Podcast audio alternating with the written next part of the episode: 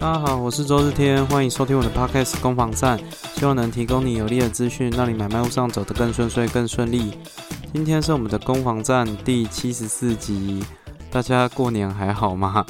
我知道我已经两集没有更新了，真的是对各位说声不好意思。呃，因为过年期间其实真的是蛮忙碌的了。可是我自己爱听的节目啊，其实他们过年期间都没有断更，这真的是相当抱歉呐，对吧？那呃也发现说，其实就应该要先提早先去先录，先预录，那就不会有这种断更的问题产生。但是也让我觉得说自己可能能力也比较不够啦，因为过年前其实很多事情有的没的一大堆，再加上过年期间要跟这个小朋友相处一段。一这个十十天，小朋友相处十天，那那真的也是每天都轰轰烈烈的了，对吧？所以这个如果明年哦节目还有持续的话，那我会做好预录，避免说中间这个断更尴尬的事情产生哦。那也谢谢你还 愿意追踪我的节目，然后才会听到我这个这一次攻防战的第七十四集。过完年了，不知道大家红包领的满意吗？哦，也许。可以对这个自备款的准备哦有一些帮助。过年期间，其实我也有去台南玩，哦，那感觉也还不错。台南真的是一个蛮棒的城市啊，蛮有文化的，那气候也蛮宜人的。如果有机会，哦，如果机会退休了，我觉得台南住在台南是一个还不错的选项了。OK，好，那废话不多说，我们就开始今天的节目哦。那今天一样会跟各位讲三则，我觉得还蛮特别的不动产新闻，那也提供各位一些不一样的资讯。那这三则新闻是什么呢？第一则是这个机械车位的杀人事件呐，哦，这是一个悲剧哦。那等一下我会谈到机械车位的一些呃该注意的事项有哪些。那第二则则是讲到这个法国的不动产呢，哦，这是吴淡如的一个在脸书分享的文章，哦，那他讲到说法国的房产哦，其实不能买，是因为一个很特别的规定，啊，那这个我们待会也会提到法国的房地产有什么特殊规定，哦，导致吴淡如我会在脸书上去泼文哦，去去做一些论述了。那第三则则是这个房贷补贴的方案哦，预计有有四十万户会收到这个补贴。那这个有一个补贴的内容，还有补贴的一些呃事项哦，这个待会也会提到。OK，那我们就开始今天的节目。那首先先讲这个机械车位的杀人事件呢，这个是前证交所的副总黄乃宽，呃，黄副总在。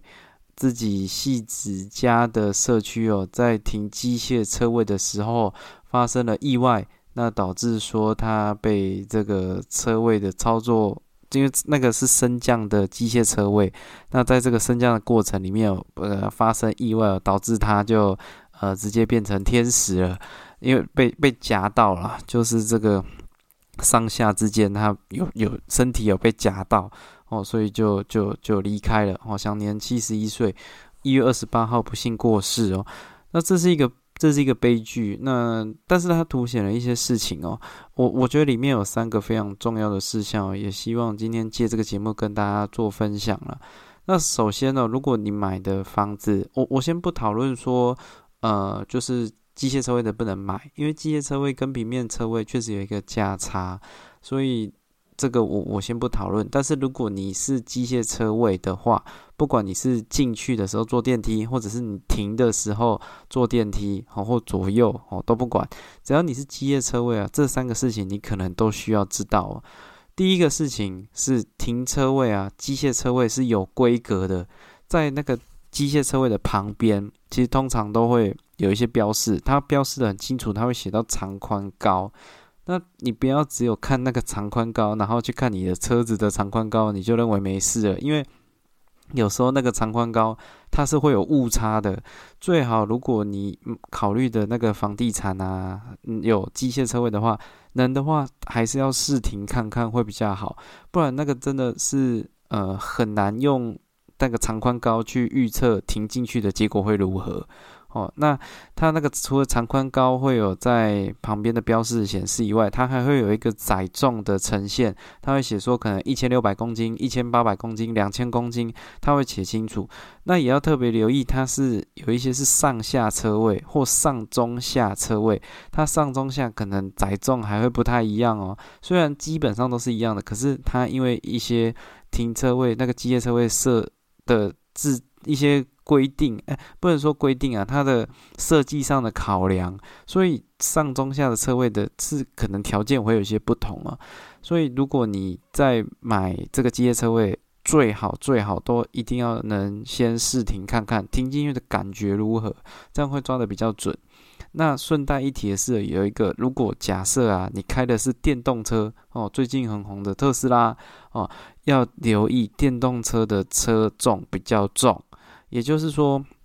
因为在早期台湾的很多这个停车位的呃停车位的规格啊，好这些限制啊，都是在可能二十年前、三十年前那时候电动车还没这么普及，它就是用一般的房车、轿车哦去做这个停车位的规格的一个一制造，但是现在电动车可能会比一般的这个。那呃，燃油使用燃油的汽车重两百公斤到三百公斤，哈，那在这个情况下，载重可能就有问题。其实，在国外已经有这样的事情发生了，就是电动车对于停机械车位会产生一些限制，哦，这个在国外都有，那台湾陆陆续续也会有。所以，如果你开的是电动车，你要买机械车位是可以买，可是你要看一下载重，然后最好有停过了，哦，这是关于机械车位第一个想特别先跟各位说的。第二个则是说，那个定期维护的状况一定要知道了。机械车位啊，它有很多齿轮啊，或上下啊、油压啊等等的一些油压阀啦，哦的一些。要去定期维修的项目，因为正常来讲，其实是管委会你在收的那个停车位的费用的时候啊，停车位管理费的时候，照理来讲，管委会就应该要拨出一笔钱哦去做这个机械车位的维护跟保养哦。那 但是有些管委会他没有去做这个事情哦哦，因为有些是那种华夏，其实管委会的运作。比较没有制度，那他如果没有拨钱拨钱去做定期维修的话，比如说管委会的人全部都是停社区的平面车位，那他对于机械车位的这些人，他当然的注意的程度就会比较低，哦，所以在这个情况下，你要特别留意，呃，自己住的社区或你想买的那个社区，他们的管委会到底有没有拨出一笔钱在维护这些啊机械车位的设备。如果没有的话，也是一样，非常非常惨哦。我这里就有查到一个案例，就是，呃，他那个机械车位是上下层，然后这个苦主啊，他是停在下层的，那上层的车位不知道什么原因，上层车位的车子掉下来，然后压到他下面的他停的车子，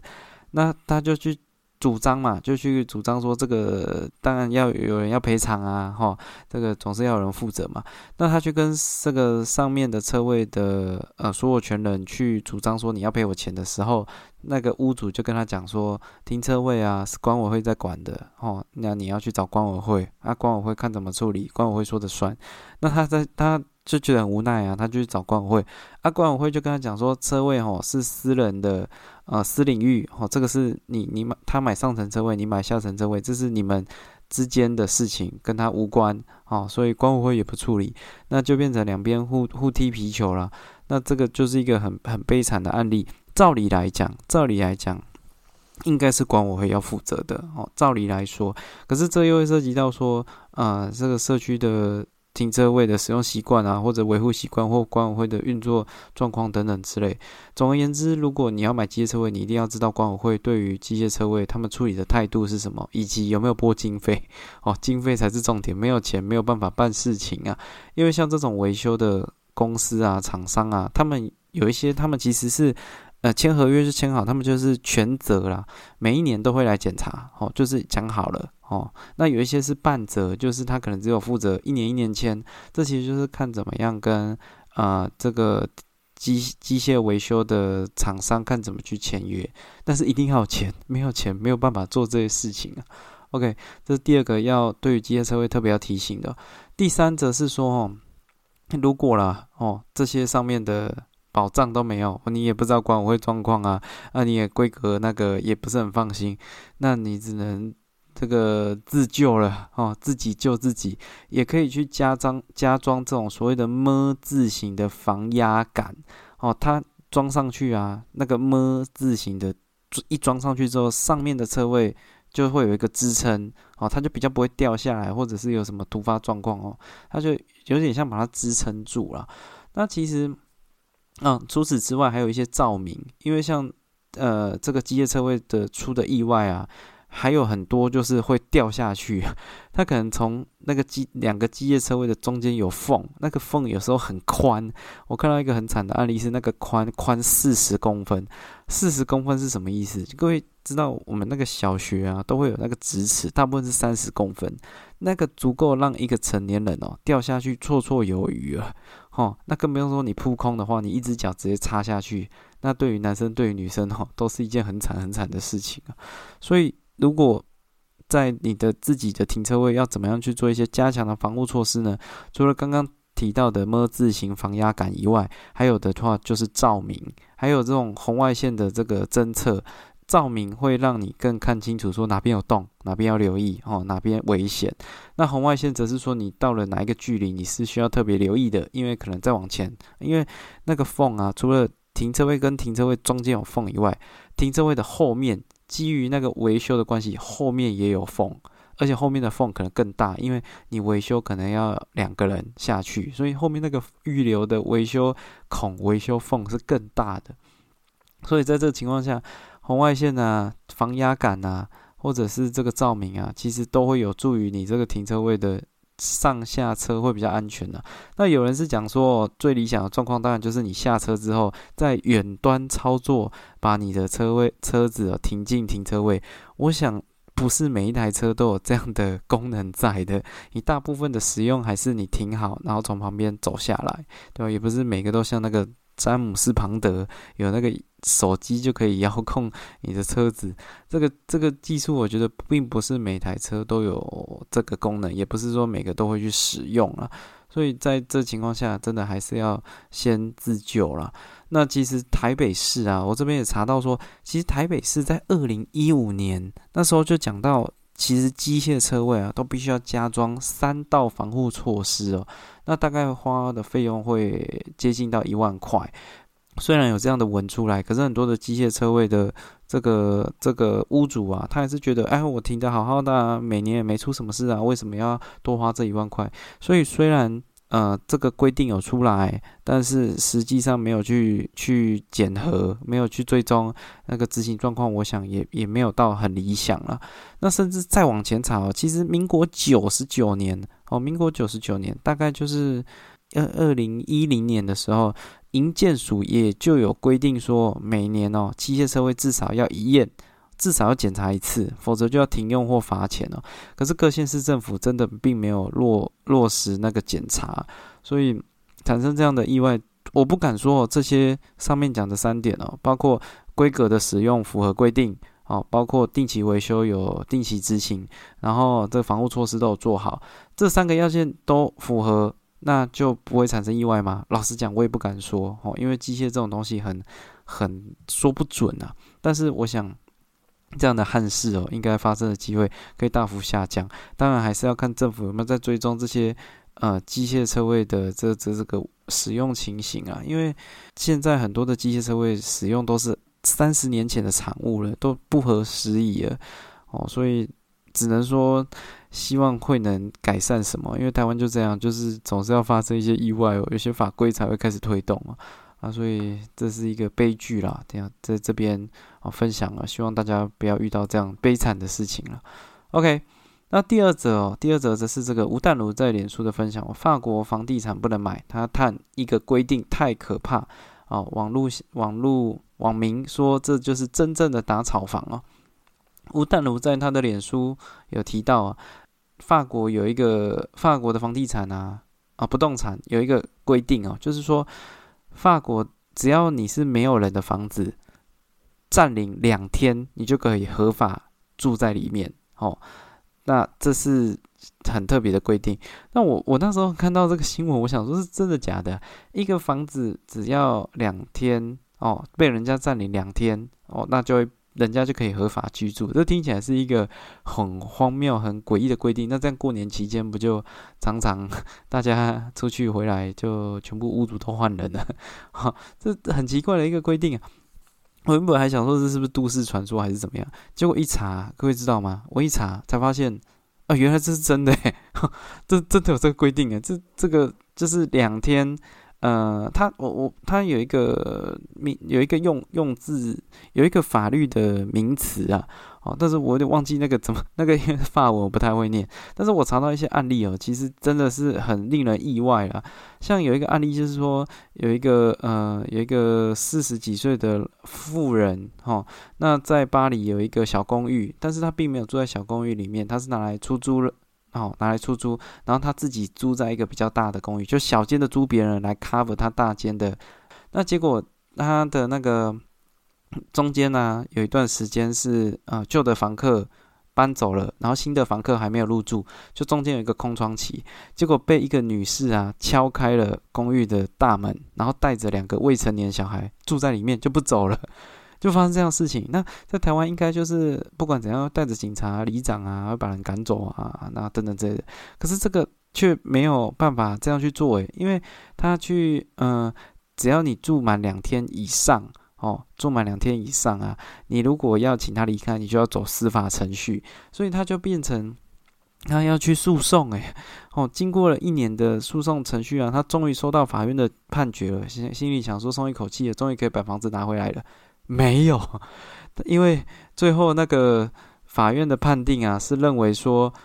霸占这个房子的人啊，其中有一个小孩到那个时候是还年幼，因此有优先居住权。原来他是他他是这个呃，你的非自用住宅啊，是可以被社会经济弱势者去去使用的，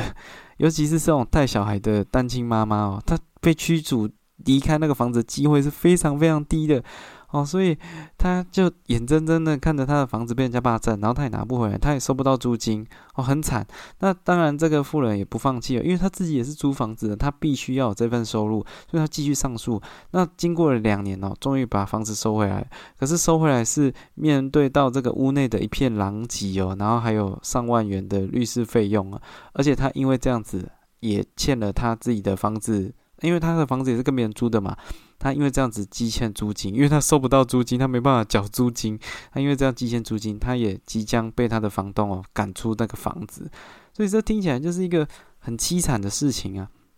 而且这样的案例啊，其实还不止一则，我还查到另外一则是这个马赛哦，在法国马赛啊，有一对夫妻啊继承了父母的房子，结果在这个这个一年多前呢，被三十几位罗马尼亚。级的人士，哦，呃，就是这上面写说可能是吉普赛人，然后去三十几个哦，去霸占那栋别墅，哦，而且那个霸占啊，已经是第二次霸占，是这些人的第二次霸占这个房子，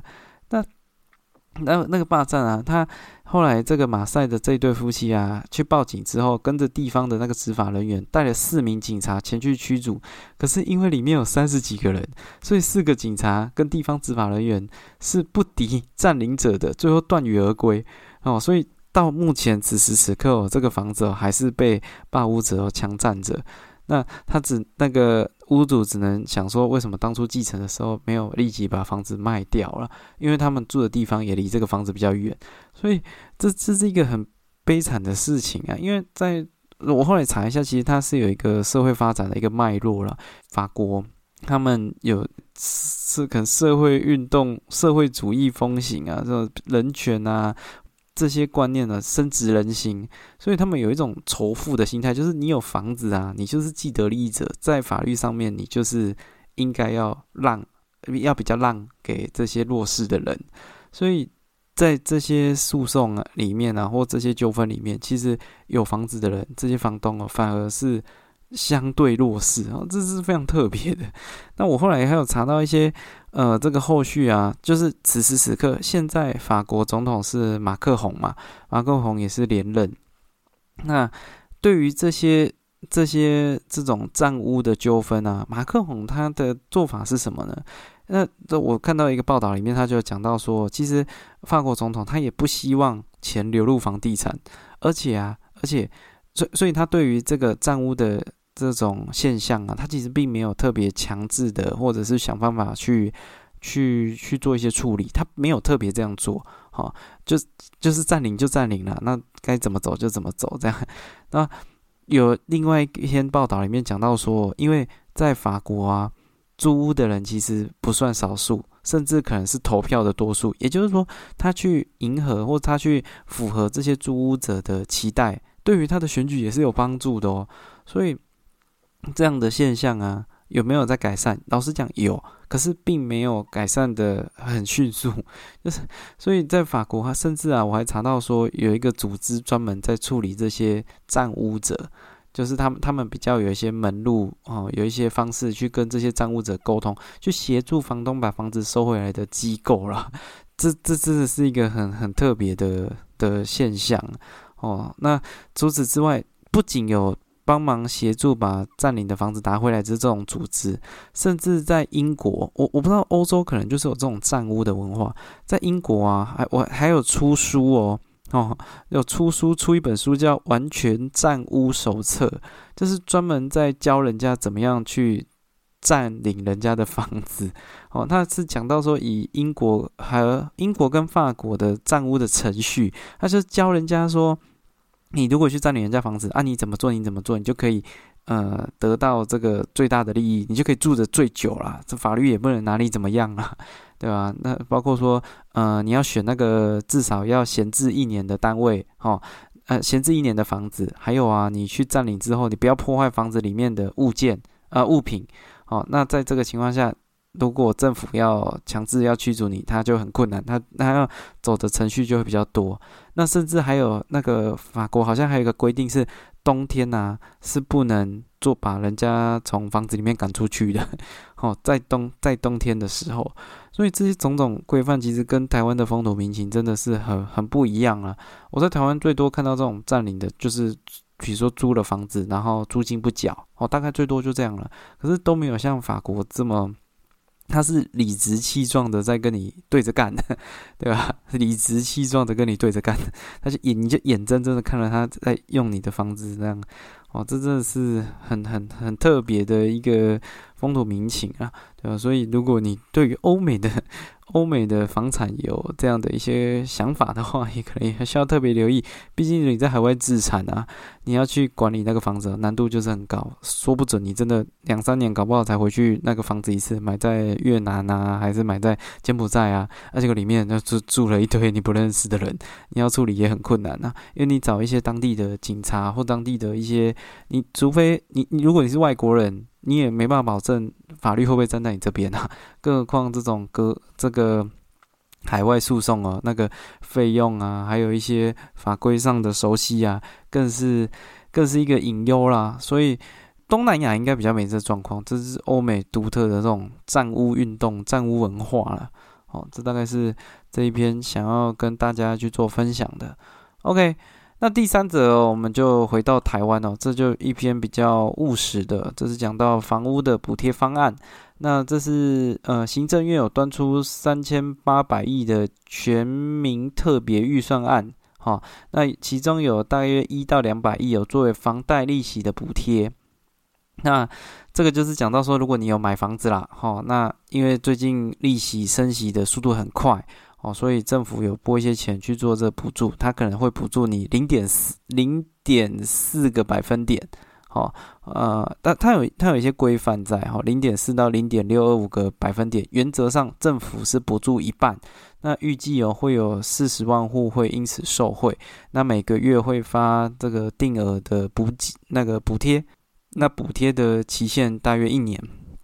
那当然，它是有一些限制的哦。那当然是要强调是只有一户的自用住宅啊，而且你的所得啊，必须要是嗯，它有一个标准在。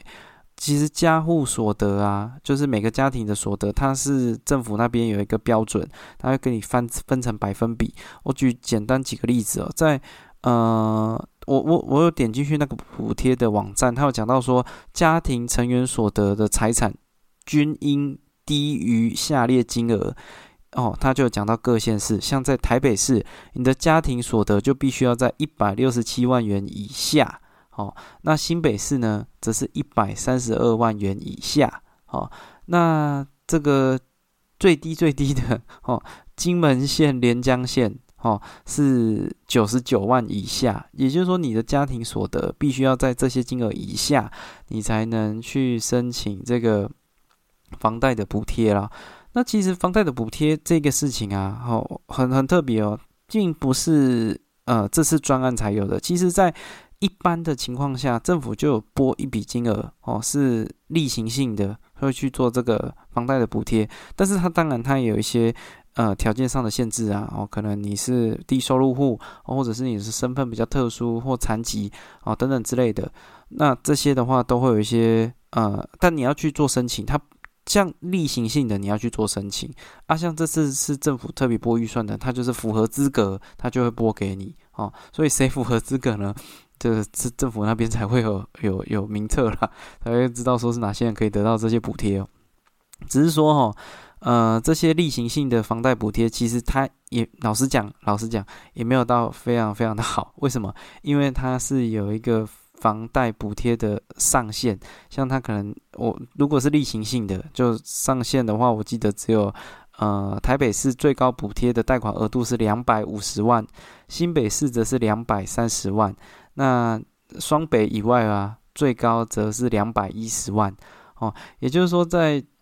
你两百一十万，其实对于房贷，当然我我不无小补啦，只是说哦，你在双北地区，你要买到一个两房三房加车位，你动不动就要一千二三起跳，可能甚至要到两千，那这些贷款啊，可能也都要上千万，那少个两百万的房贷，我觉得老实讲也很有限啊，更不用说哈，呃，其实你能买到那个总价，你的。家庭所得也已经超过那个补贴的范畴了，也就是说，你大概就是看得到吃不到了，对吧？不然，而且它都还有一些限制哦，包括屋龄，包括说你的房贷如果已经还到多少金额以下，这些都会。排除在外，也就是说，你要讲白的，你要拿到这个补贴，还真是不太容易呀！哦，你是身份很特殊，你才有机会拿到。那这个很小众的一个客群呢，这相比之下，搞不好租金补贴哦，申请都比房贷补贴来的更容易，对啊。但是这也是政府的一个良法美意啊。所以，如果你只有一户的自用住宅，所得状况可能你事业刚起步，或者是你的这个呃申报方式等等之类的。简而言之，你的所得只要不要太高，哦，不要太高，你是有机会去申请这个政府的房贷的补贴了，哦啊，补贴金额老实讲也没多少，但是就是不无小补了，哦，这大概是也希望，嗯，希望对你有帮助的一些资讯啊。OK，那这大概是这一次的三则新闻分享，啊，也谢谢你收听到节目的最后，没有意外的话，二零二三年还是会持续的。好，持续的。如果不要又确诊了，还是什么，呃，小朋友出一些状。意外，哈，那我都还是会定期的每周去做更新。那如果你喜欢这样的节目形式呈现，也觉得讲的蛮有趣的，啊，讲一些不一样的东西，也希望可以帮我分享，啊，订阅、追踪，或者是在我的这个 FB 的平台上面留言。呃，因为看到这些留言或者是听众的回馈，对我来讲帮助会非常非常的大，也是我继续节目做下去的一个动力啦。好，谢谢你收听到节目的最后，也祝你有愉快的一天。我是周日天，拜拜。